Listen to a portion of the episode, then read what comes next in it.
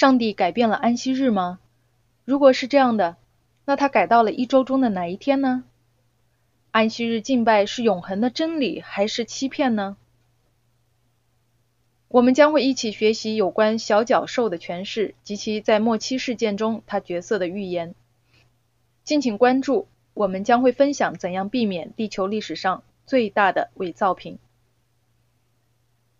欢迎你来到揭秘圣经预言。我很高兴有这个机会可以与你们分享圣经真理。如果这是你第一次收听，请在评论区留言给我们。我很高兴你来收听我们的节目。昨天我们知道了安息日是上帝真实的印记。你也许想知道为什么很多基督徒在星期日做礼拜呢？在今天的节目里，你也许会吃惊的发现其中真实的原因。最近我遇到了一个异教乡村的领袖，那是在一个偏远的海岛上。在他听到有关安息日的信息后，他也很吃惊。你想知道接下来他做了什么吗？请继续往下收听。在我们节目开始以前，我还是先向大家介绍一下，如果你对圣经感兴趣。或者希望有属灵的成长，你可以注册我们的在线圣经学校。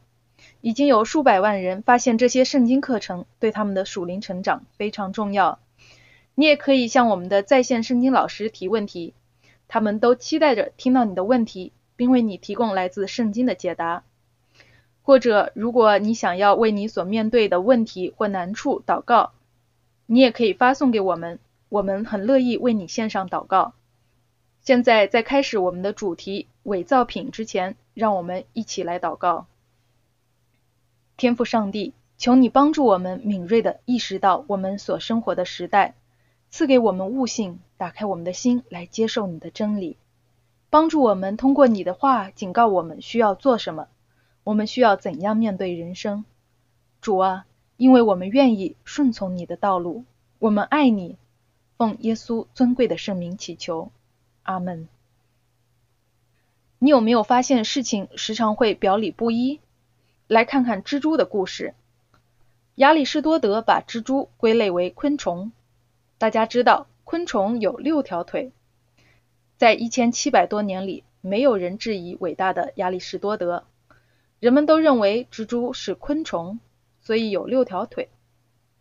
法国自然学家拉马克把蜘蛛归类为八条腿的蛛形纲类动物，所以仅仅因为几个世纪以来为人们信以为真的事，并不能使之成为正确的。那么有没有可能一个传统，如同这些长期存在的错误观点，已经渗入了基督教会呢？有没有可能很多人接受了取代真理的谎言，但今天却很少人提出质疑呢？有没有可能，基督教会让人的传统掩盖了上帝的道呢？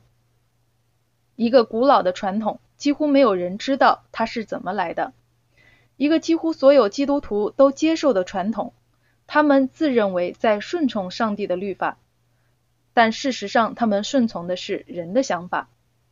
这是我们选择这个主题的原因。如果它合乎圣经，我相信；如果它不合乎圣经，我就不相信。启示录预言，撒旦将会企图欺骗基督的教会。在启示录十二章九节说：“大龙就是那古蛇，名叫魔鬼，又叫撒旦，是迷惑普天下的。他被摔在地上，他的使者也一同被摔下去。撒旦是一个骗子，他的目标是推翻上帝的统治。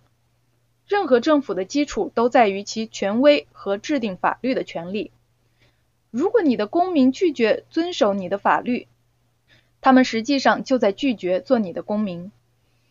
撒旦攻击了上帝的律法，而上帝律法的中心是安息日。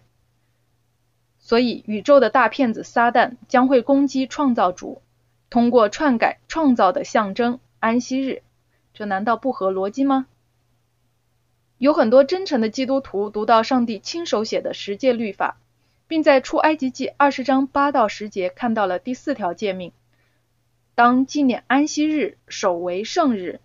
六日要劳碌做你一切的工，但第七日是向耶和华你上帝当守的安息日。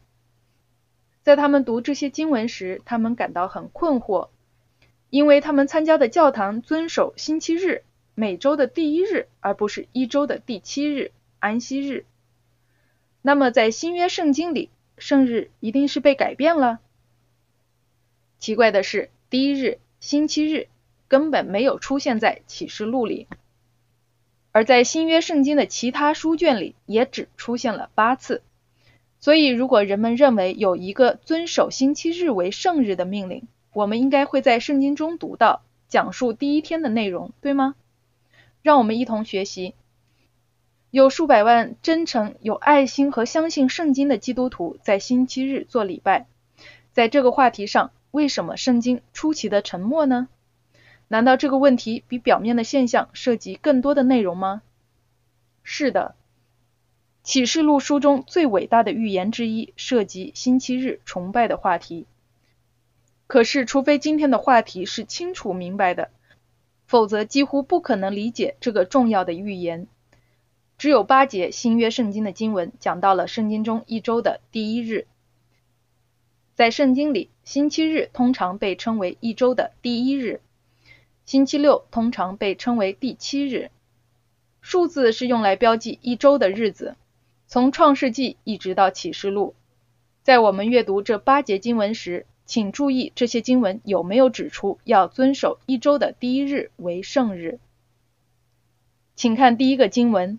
马可福音十六章九节，在七日的第一日清早，耶稣复活了，先向莫大拉的玛利亚显现。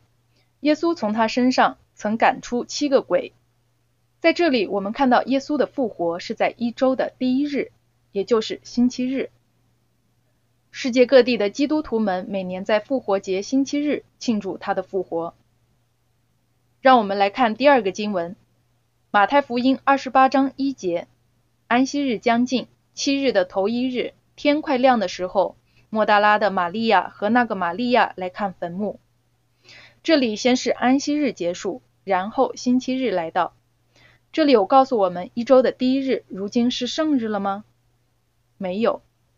第三个经文，约翰福音二十章一节，七日的第一日清早，天还黑的时候，莫大拉的玛利亚来到坟墓那里。看见石头从坟墓挪开了。好的，让我们停下来思考一下。到目前为止，这三节经文有指出第一日如今要变为圣日了吗？没有。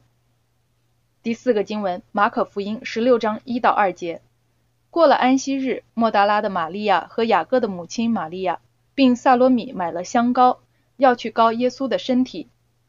七日的第一日清早。出太阳的时候，他们来到坟墓那里。我们知道耶稣在星期五被钉十字架。星期五素来被称为预备日，因为他们要为上帝的圣安息日，就是星期六做准备。然后在一周的第七天安息日，也就是星期六安息。安息日，耶稣安息在坟墓里。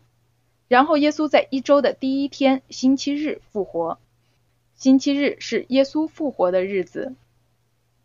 第五个经文在路加福音二十四章一节，七日的头一日黎明的时候，他们和那些妇女来到坟墓前。好的，这里根本没有说星期日如今是上帝的圣安息日。第六处经文，约翰福音二十章十九节，那日晚上就是七日的第一日，门徒所在的地方。因怕犹太人，门都关了。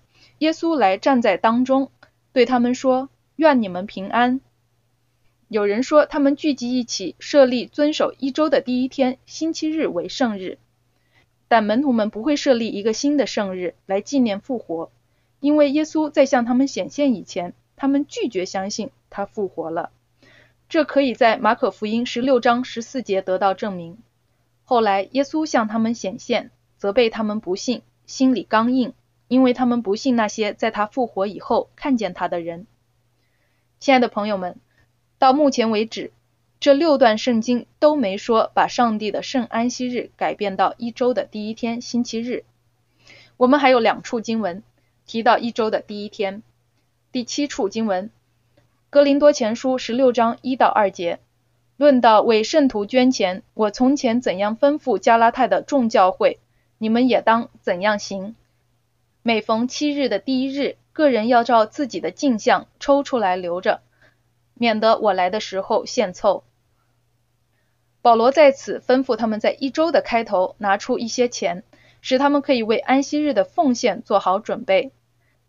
保罗在为耶路撒冷遭受饥荒的基督徒筹款，所以他提前写信给他将要拜访的教会，吩咐每个信徒每周要把奉献的钱留出来。这样，等他到的时候就准备好了。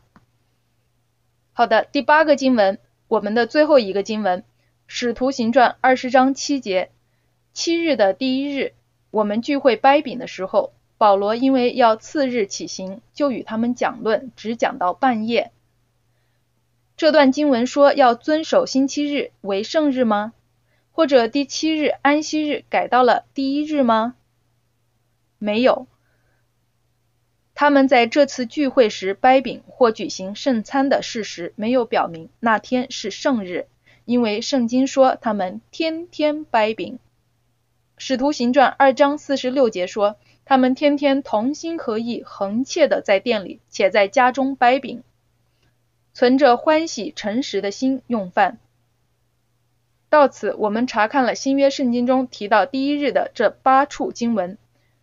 现在你亲眼看到了。圣经没有改变安息日的任何提示。那么敬拜之日的改变是怎么发生的呢？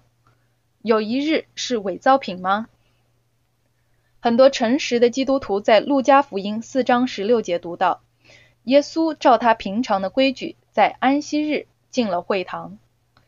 基督在马太福音二十四章二十节说，他的门徒们将要在十字架事件发生四十年以后。遵守安息日，他说：“你们应当祈求，叫你们逃走的时候，不遇见冬天或是安息日。”在使徒行传十三章四十二到四十四节，使徒保罗说：“几乎全城的人都遵守第七日的安息日。”基督徒在启示录一章十节读到有一个主日，然后他们在路加福音六章五节读到。安息日是主日。他们在马可福音二章二十七到二十八节和马太福音十二章八节读到同样的话。他们很困惑，并问道：“是谁改变了圣经里的安息日呢？”上帝绝对没有，因为圣经在马拉基书三章六节说：“因我耶和华是不改变的。”我对此很感恩，因为我可以确信他的话。他昨天、今天和明天。都不改变，我为此爱我们的上帝。这样，他们看圣经，他们看到耶稣没有改变安息日，因为圣经在希伯来书十三章八节应许说，耶稣基督昨日、今日一直到永远是一样的。所以，上帝没有改变安息日，耶稣不会改变安息日，门徒们也不能改变安息日。使徒行传五章二十九节。彼得和众使徒回答说：“顺从上帝，不顺从人是应当的。”那么问题是，谁改变的呢？在启示录第十三章，有一头怪兽从海里出来。我们在这一章读到了兽的印记和六六六。但请注意，圣经是怎样描述兽的？简单来说，圣经中的兽象征着王国和权势。而不是从海里出来的真实的怪物，明白吗？耶稣爱我们，启示录是他写给我们的家书，所以让我们带着这个认识来读启示录。启示录十三章一节，那时我站在海边的沙上，我又看见一个兽从海中上来，有十角七头，在十角上带着十个冠冕，七头上有亵渎的名号。这是一个完美的例子。这是圣经里的一个兽，它代表着一个政治或宗教性的权势或王国。这个权势是一个亵渎性的势力，它声称有单单属于上帝的权柄和能力。圣经继续说：“我所看见的兽，形状像豹，脚像熊的脚，口像狮子的口。那龙将自己的能力、座位和大权柄都给了他。谁是龙呢？是撒旦。”他赋予这个势力极大的权柄，全世界都听从他宣告，用自己的律法取代上帝的律法。安息日成了他攻击的主要对象。为了认识这个兽，我们要回到但以理书第七章，这里有与启示录第十三章相同的描绘：狮子、熊、豹和龙。但以理书第七章给了我们揭秘启示录第十三章和明白兽的印记和六六六这个主题的钥匙。我喜欢上帝写下他的话语，以致从始到终，它都是一致的。和谐的，你需要每个部分。让我们来看看但以理书七章二到三节。但以理说：“我夜里见异象，看见天的四风陡起，刮在大海之上，有四个大兽从海中上来，形状各有不同。”请看解读圣经预言的这把钥匙。但以理书七章十七节，这四个大兽就是将要在世上兴起的四个王。但以理书七章二十三节，第四个兽就是世上必有的第四国，所以但以理看到了代表四个王国的四个兽，这四个统治世界的王国始于但以理时代，带我们走进世界历史的长河。如果你收听了第一天晚上的讲道，你想必记得我们在但以理书第二章中看到四个王国。那个大象的金属分别代表巴比伦、马代波斯、希腊、罗马和分裂的欧洲。这个兽的意象为但以理书第二章的意象提供了更多信息。它揭示了一种势力将会从分裂的欧洲时代兴起，并企图改变上帝的律法。让我们看看圣经怎样预言这些事件，并看看历史怎样证实真实发生的事情。先看第一个兽。单一理书七章四节说：“头一个像狮子，有鹰的翅膀。我正观看的时候，兽的翅膀被拔去，兽从地上得立起来，用两脚站立，像人一样，又得了人心。第一个兽像狮子，有鹰的翅膀。当考古学家们在伊拉克的古巴比伦遗址附近挖掘时，他们发现了墙上雕刻着有鹰的翅膀的狮子。”在古代的世界，人们知道狮子是巴比伦的象征。后来又有一个国家兴起，巴比伦不会永远统治世界。但以理书七章五节，又有一兽，就是第二兽，好像熊，旁跨而坐，口齿内衔着三根肋骨。他们吩咐这兽说：“起来吞吃多肉。”马代和波斯的联合王国推翻了巴比伦，象征马代波斯的熊。旁跨而坐，代表波斯人先推翻了巴比伦，而后又统治了马代人。这头熊的嘴里有什么呢？三根肋骨。在马代波斯征服世界的时候，他最先征服了巴比伦，然后他向北征服了利比亚，最后又向南征服了埃及。这三个国家——巴比伦、利比亚和埃及，代表着。三根肋骨，你看到圣经预言有多么准确了吗？简直是不可思议。在但以理书七章六节，第三个王国兴起。此后我观看，又有一兽，像豹子，背上有鸟的四个翅膀。这兽有四个头，又得了权柄。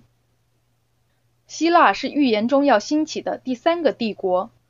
我们知道亚历山大大帝是希腊最杰出的领袖。他在三十多岁时征服了当时的世界，速度非常快。你现在明白希腊被形容为一头有翅膀的豹的原因了吗？但四个头代表什么呢？亚历山大大帝在三十三岁的时候就死了。与大多数王国不同，亚历山大的儿子没有继承王位，结果他的四个将军瓜分了希腊帝国，每个人统治一部分。因此，他被形容为有四个头的豹。朋友们，了解预言中这些帝国的兴衰，对你和我是很重要的，因为我们一定要知道我们的未来。这样，在圣经所警告的事情发生时，我们可以相信它，而且我们相信它将会如圣经所说的发生，并在准确的时间里发生。在上帝警告我们时，我们可以确实的接受他的话，他不是要恐吓我们，而是要预备我们。让我们继续往下看。圣经描述了第四个帝国，但以理书七章七节。其后我在夜间的异象观看，见第四兽甚是可怕，极其强壮，大有力量，有大铁牙吞吃嚼碎，用脚践踏所剩下的。这兽与前三兽大不相同，头有十角。显然，第四个有铁牙的兽代表着强权的罗马帝国。这个时期把我们带到了基督时代，就是罗马统治世界的时候。基督教在这个罗马帝国成长壮大。圣经描述了罗马帝国的瓦解，在脚趾和第四兽的十角等象征上是很清楚的。但以理书第二章的大象半铁半泥的脚和脚趾，它们代表着欧洲。第四个兽有十角。历史证明，罗马帝国瓦解为十个主要部分。在蛮族部落攻占欧洲的这个时期，宗教上的被盗进入教会，由此在敬拜上产生了冲突，安息日也被改变了。在但以理书七章八节，我正观看这些角，又有一个小角从它们中间长起来，先前的角中有三角在这角前，连根被它拔出来。这角有眼，像人的眼；有口，说夸大的话。在欧洲，在这十个角中，还有一个角兴起，一个小角，不同于其他的角。圣经给了我们确认这个事例的明确证据。首先，这个小角从前面的十个角中出来，所以如果十角是罗马分裂后的诸王，那么这个小角必定出现在西欧。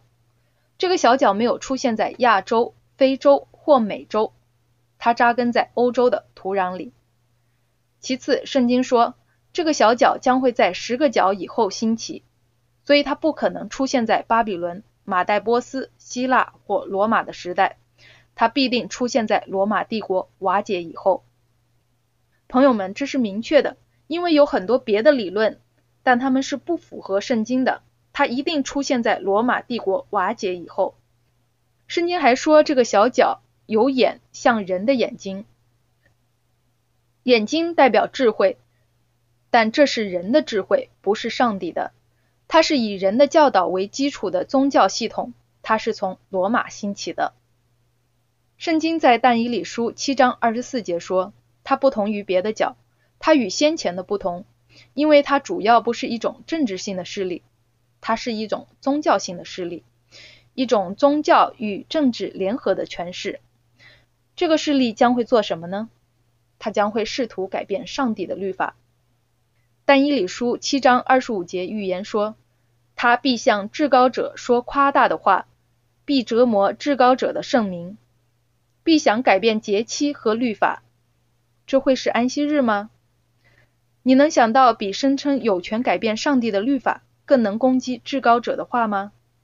这显然是在说上帝的律法，而非无关紧要的税法或政治法令。但以理书八章十二节说，这个小角势力将真理抛在地上，他任意而行，无不顺利。所以从古罗马帝国中出来一个宗教性的势力将会崛起。他起初的时候是很弱小的。但他将会变得非常强大，他将会声称有权改变上帝的律法。历史为我们记录了从安息日到星期日的一种渐进性变化。约翰伊迪博士提到了这种改变的根源，这是在他的《圣经百科全书》里第五百六十一页。他说：“安息日，一个代表休息的希伯来文单词；星期日。”是异教徒为一个星期的第一天所取的名字，因为这是他们敬拜太阳的日子。敬拜太阳在埃及、巴比伦、波斯和罗马是很普遍的，连一周的日子都受到了影响。历史向我们证明，希腊人和罗马人依照星体命名一周的日子。很多人根据他们的神和女神来取名字，让我们来看看。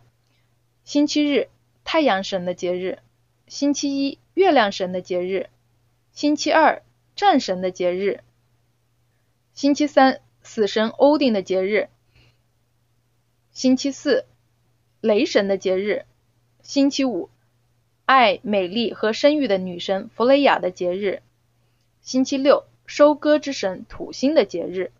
哼，所以神话再次被融入到我们当今社会的思想里。请记住，上帝在圣经中用数字标记日子，所以我们有第一日、第七日，而且在旧约圣经和新约圣经都是如此。上帝用数字标示日子。到了第四世纪，罗马皇帝君士坦丁热衷于敬拜太阳。他还把太阳神刻在他铸造的钱币上。可是他深陷困境，罗马正在瓦解。君士坦丁希望统一他的帝国，他认为自己想到了一个绝妙的主意，何不通过星期日敬拜统一他的帝国呢？君士坦丁在打仗以前抬头看太阳，他看到了一个光明的十字架，其上有希腊语，意思是靠着这个标志得胜。君士坦丁命令他的部队敬拜他们刻有基督徒标志的盾牌，然后他们取得了胜利。这样，太阳崇拜和基督教就结合起来了。君士坦丁在公元321年发出法令说，在尊贵的太阳日，政府官员和住在城里的人们要休息，所有商店要关门。为努力统一罗马帝国，君士坦丁颁布了第一个星期日法案。在君士坦丁时代，他率领他的军队过一条河，并算他们受了洗，那只是一群跳入水里的异教徒。由此，教会和政权联合起来，企图把异教徒基督教化，统一帝国。罗马政府和罗马教会联合了起来。如下是一个令人难以置信的声明。这段话摘自《天主教世界》，一九九四年三月第八百零九页。太阳神是异教中的主神，实际上，有关太阳尊贵王者的形象适用于象征基督，他是公义的太阳。因此，这些国家的教会似乎会说，保留这个古老的异教名字——太阳日，它必定是保持神圣的、圣洁的。这样，本献给巴德尔神的异教太阳日变成了基督教的太阳日。你知道星期日怎样进入教会了吗？为躲避迫害，基督徒几百年来一直寻求与犹太人区别开来。由于基督的复活，星期日逐渐受到重视，并且为使敬拜太阳神的异教徒更容易接受，教会的领袖们逐渐开始遵守星期日来取代安息日。君士坦丁想要统一他的帝国，而罗马的教会领袖想要改变异教徒的信仰。星期日变成了实现这两个目标的工具。圣经中的安息日被罗马教会和政权改变了。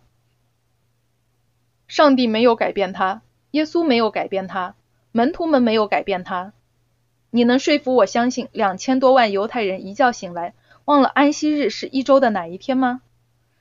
作为一个民族，自从出埃及以后，他们一直遵守安息日，一周的第七日，星期六。天主教的老底加大会记录了禁止遵守安息日的第一个禁令。罗马天主教的主教们在老底加开会。让我们来看看公元325年老底加会议上发生了什么。以下是引用的话：基督徒不得犹太化，也就是说，他们不得遵守安息日，要在星期六休息，但他们要特别尊敬主日。而且作为基督徒，要尽力不要在这一日工作。但如果发现他们犹太化或遵守安息日，务必把他们排除在基督之外。所以这次教会议会把君士坦丁统治下的罗马政府联合起来，并声称我们在把安息日的权威转移到星期日，这将会统一帝国，并使我们与犹太人保持距离。可是这样做，他们不知不觉应验了但以理书七章二十五节的预言。在但以理书七章二十五节说：“必想改变节期和律法，强调一个从罗马兴起的世间权势将会试图改变上帝的律法。上帝说：“请当心。”让我们看看天主教教理问答，这是罗马天主教的教义指南，看看他怎么解释安息日的改变。朋友们，这是很清楚的。问：安息日是哪一天？答：星期六是安息日。问：为什么我们要守星期日而不守安息日？答：因为天主教会把神圣性从星期六转移到了星期日。我想在此暂停一下，我想告诉你，我们将要解决很多沉重的话题。我将会引用很多历史文献。但他们不是被用来控告某个人，而是要证明预言的应验。我相信在罗马天主教里有很多神父和忠心的信徒，竭尽全力侍奉上帝，他们被上帝看为他的儿女。在此引用的信息只是针对一个体系，就是罗马天主教体系。这个体系有很多个教义，但我们将会看到他们显然是违背圣经的。作为寻求真理的人，我真诚的希望。把上帝明确的言语放在你面前，这样你可以亲自确定何为真理，何为错误。你知道罗马天主教会改变了上帝的时间吗？让我们来看看他们的文献。在《天主教百科全书》第四卷第一百五十三页引用：教会罗马天主教在把休息日从犹太教的每周第七日的安息日改成每周的第一日以后，制定了第三条诫命。规定星期日是应当遵守为圣的主日。引用就到这里。天主教百科全书称，有关时间的诫命已被罗马天主教会改变了。顺便说一下，你也许注意到这句话提到第三条诫命，但我们亲眼在圣经中看到安息日是第四条诫命。中世纪的罗马势力也改变了上帝的律法，他们删除第二条诫命，就是禁止。敬拜偶像和圣徒的诫命，嗯，因为他们目前只有九条诫命，他们需要恢复到十条诫命。于是他们把第十条诫命“不可贪恋”分成了两条诫命，问题解决了。这说明了教会凌驾于上帝圣言之上的心态。卡尔基廷是最重要的天主教学者之一，他写了一本书挑战新教徒。这位天主教作家与新教徒辩论说。如果你愿意顺从圣经，你应当遵守圣经里的安息日。让我们来读读他的话，《天主教主义与基要派主义》第三十八页。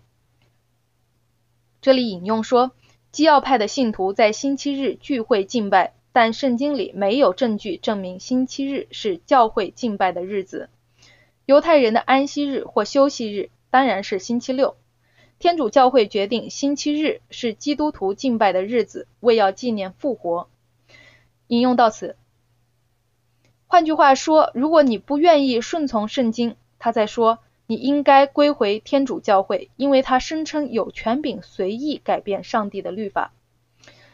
等一等，上帝对攻击他或破坏他的话语发出了明确的警告，在启示录二十二章十八、十九节。我向一切听见这书上预言的人做见证，若有人在这预言上加添什么，上帝必将写在这书上的灾祸加在他身上；若有人从这书上的预言删去什么，上帝必从生命树和圣城删去他的份。朋友们，这是很严重的。在马太福音十五章三到九节，耶稣回答他们说：“你们为什么因着你们的遗传犯上帝的诫命呢？”因此，你们借着遗传废了上帝的诫命，假冒为善的人呐！以赛亚指着你们说的预言是不错的。这百姓用嘴亲近我，用他们的嘴唇尊敬我，心却远离我。他们将人的吩咐当作道理教导人，所以拜我也是枉然。星期日的神圣来自人的传统和诫命。你要跟从谁呢？是上帝还是人？这不只是一个选择这一天或那一天的简单的问题。问题是什么是你的指南？是圣经还是传统呢？问题是教会领袖或宗教领袖，不管出于什么原因或动机，有权改变上帝亲手写在石板上的律法吗？这完全在于谁拥有权威。我们怎样证明我们敬拜谁呢？撒旦的反叛围绕着敬拜，这是一个事关对错的主题。它始于创世纪。该隐和亚伯的故事描绘了两类人，他们选择了两条不同的人生道路，一个遵照上帝的吩咐敬拜，一个完全没有。那哪个是蒙上帝赐福并接纳的呢？哪个的骄傲导致了谋杀并被上帝诅咒呢？该隐和亚伯由同一对父母抚养长大，但他们对上帝和他的权威持有不同的态度，这是他们道路的分叉点。亚伯从创造主为救赎人类提供的救恩上看明了上帝的怜悯，但该隐心里反叛上帝。这个区别在他们来到上帝面前献祭以前，也许是不明显的。该隐和亚伯之间的故事，实际上是该隐与他自己之间的一种斗争。虽然该隐有机会悔改，但他更顽固地坚持自己的骄傲，并一步步离开了上帝。上帝的救赎计划是不容商量的，它是一个礼物。人的心在骄傲的坚持自我和传统时，就会一步步的滑向毁灭。上帝不住的怜悯反叛的人们，好给他们回转的机会，选择回头，这是悔改。你天生不是赢家，你天生也不是输家，你是一个选择者。今天，请你选择你将要侍奉谁。撒旦的策略常常是使我轻视或违反上帝的一条诫命。雅各书二章十到十二节告诉了我们原因。因为凡遵守全律法的，只在一条上跌倒，他就是犯了众条。上帝的律法如同一个十面的要塞，敌人只需攻破一面就可以进入要塞。若在魔鬼面前让步一寸，他就会成为你的统治者。朋友们，放弃圣经中的安息日这个由上帝所赐的关乎他创造权柄的记号，的确关系重大。我选择顺从上帝在伊甸园中赐给亚当的，我选择跟从基督耶稣的榜样。你呢？上帝说安息日是一个重要的记号，它是我们对基督忠诚的记号，它是我们相信他创造了世界的记号。在伊甸园里，撒旦对夏娃说：“一棵树有什么大不了的呢？每棵树都一样。”夏娃失去了伊甸园。因为他相信了那个谎言。今天有很多基督徒在相信这种欺骗。人们说，一个日子有什么大不了的？每天都一样。对上帝来说，每天都不一样。有一日是上帝所赐福的，就是第七日；有一日是上帝分别为圣的，上帝只在一日休息，就是安息日。我们面对的问题是权威的问题，是顺从的问题。我们的选择是圣经还是传统？耶稣还是宗教领袖？是上帝的律法还是人的教义？是上帝的指示还是人的教导？是上帝的道路还是人的道路？这意味着凡遵守星期日的人都是灭亡的吗？不是的，有很多爱耶稣基督的基督徒遵守星期日。遵守星期日的人不是都是灭亡的。他们也许忠心遵行他们所知道的一切真理，区别在于，在他们学到更多真理时，他们愿不愿意遵行。这让我想到了 Perfetto，在菲律宾名都洛岛上，一个很偏远的小山村里，有一位很有影响力的异教徒首领。唯灵论和地方传说是他的生活方式。有时人们会拜访这个山村，并努力帮助他归向基督教。但他们言行不一，这让他困惑，也让他很恼火。他会对他们说：“走开。”然后他会从他珍贵的收音机中获得安慰。他只听一个广播电台，因为那个电台播放他喜欢的音乐。有一天，在他听完他最喜欢的歌以后，有一个新的节目引起了他的注意。有一个广播员在讲说，一周第七天的安息日是真正的休息日。这对他来说是新的，也与其他基督徒信的不一样。他激动地去找村里遵守星期日的基督徒，并对他们说：“他们敬拜上帝的日子是错的，因为他在收音机里听到了安息日。他很吃惊，因为这些人对他的分享很感兴趣。过后，他邀请全村的人一起来听他的广播。每个人都很喜欢这个节目。第二天，他们聚在一起，希望听到更多的真理。在节目开始时，他们很高兴。p r o f e t o 相信他所听到的是真理。他找到了那个电台的广播员，并告诉他，他全村的人都想受洗，一共有七十七个人。圣经的真理不只改变了他的生命，也改变了全村人的生命。我永远不会忘记看着 p r o f e t o 从水里出来，以及他在受洗时向耶稣举手，还有一千四百个人同他一起受洗来跟从基督。在启示录十四章十二节，上帝的话说。圣徒的忍耐就在此，他们是守上帝诫命和耶稣真道的。在地球历史的末期，上帝将会有一群忠心爱耶稣的人，他们很爱耶稣，以致他们愿意不计代价的顺从他，如同那个女人来到附近一个湖边的洗礼地点一样。她参加了我们这样的圣经预言布道会，但是她的丈夫不同意她参加，所以在她受洗的那天。她身穿白袍离开了家，她的丈夫悄悄地跟着她。她丈夫手里拿着一把弯刀，把刀藏在背后。牧师在叫人们走进水里。在这个女人走向水里时，她的丈夫突然阻止了她，并威胁说：“她最好不要再往前走一步，不然那将是她的最后一步。”她慢慢地露出了背后的那把刀，但是这个女人继续往前走。水渐渐没过了他的脚踝，然后他的小腿，然后是他的膝盖。他小声说：“没有人能阻挡我接受耶稣作为我的救主。”她的丈夫向她吼叫说：“你胆敢再迈一步！”她闭上眼睛，一边向前走，一边说：“我把我自己献给了耶稣，我认识了真相，我不会回头。”眼泪开始从她的眼里落下来。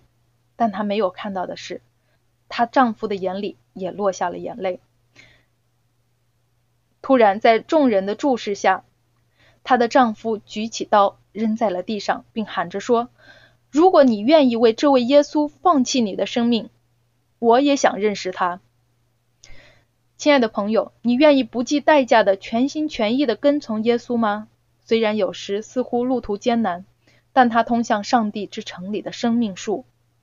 让我们一起祈祷，天父，真理在呼唤耶稣，我们向你呼求怜悯和力量。在我们选择完全信靠时，求你给我们分辨力和悟性，明白你的真理。这个世界上没有什么值得我们为之失去生命。求你保护我们，顺从你在你的圣言里向我们启示的一切圣经真理。赐福给今天的每个听众，奉耶稣尊贵的名，阿门。亲爱的朋友，在今天结束前，我想给你一个机会来回应你刚刚听到的信息。如果你愿意，你可以回复以下的一个或多个选项。第一个选项是：对我来说，圣经中的安息日是清楚明确的。如果你同意，请单击这个选项。第二，我明白圣经里的安息日是一周的第七天。第三。我接受并相信一周的第七天是上帝神圣诫命里的安息日，并且我愿意遵守安息日为圣日。第四，我想了解更多关于安息日的信息。最后呢，也许你们会有人在问，我想要受洗并开始做准备了。如果是这样，请你在评论区告诉我们。亲爱的朋友，我邀请你明天继续收听我们的讲道。